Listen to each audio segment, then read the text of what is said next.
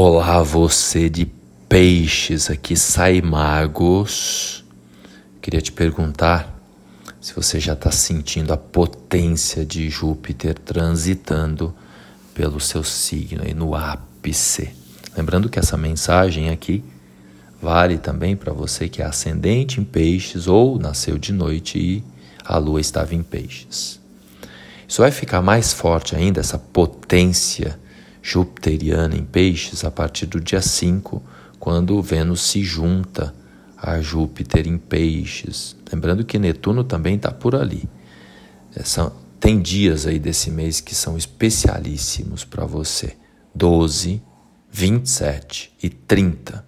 Lembrando que Júpiter rege o seu signo tradicionalmente e o planeta Netuno, que também está em peixes, possui uma grande afinidade energética com o signo de Peixes. Os astrólogos modernos até o consideram como regente ou co-regente de Peixes. E adivinha, ambos estão em Peixes nesse momento no céu. Uau! Ou seja, o momento é mais auspicioso, aí talvez o mais auspicioso dos últimos dois séculos. Hã? É isso mesmo. A última vez que houve esse encontro foi em 1856 entre Júpiter e Netuno no céu. E a próxima será só em 2188. É para viajar na maionese pisciana mesmo, viu?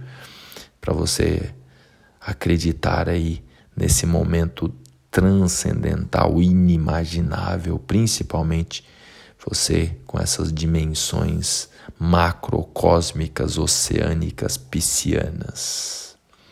Cura, elevação de consciência, autotranscendência, iluminação, arte são algumas das ativações desse momento para quem tem peixes proeminente no mapa, não só o Sol em peixes, quem tem muitos planetas em peixes também, ou ascendente ou a lua, estão sentindo esta vibração.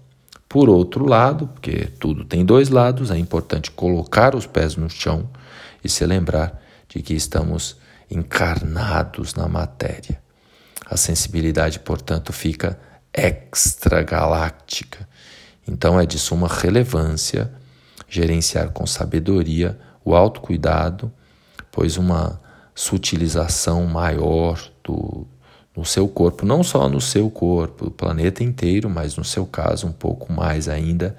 Então é fundamental cuidado com uma alimentação mais natural, mais viva, os legumes, as frutas. Lembrando que a nossa nutrição não ocorre somente pela boca. Nos alimentamos também através do olfato, da visão, da audição, do tato e do sexto sentido sentido, o mais poderoso em você. São os pensamentos, a intuição, a meditação, a oração. Enfim, integrar corpo e alma é fundamental nesse momento. A vontade e a liberdade estão em evidência, querendo a independência, mas somos dependentes, né? Da humanidade. Apesar né, do amparo dos anjos, que você talvez tenha até a sensação de estar noutra galáxia, mas você está encarnado na matéria, encarnada na matéria.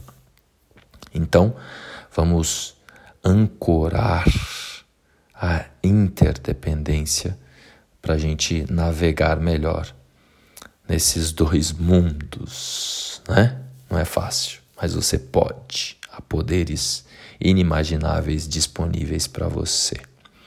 Lembra de olhar também o seu ascendente. Se você nasceu de noite, veja também o signo que você tem a lua, tá bom?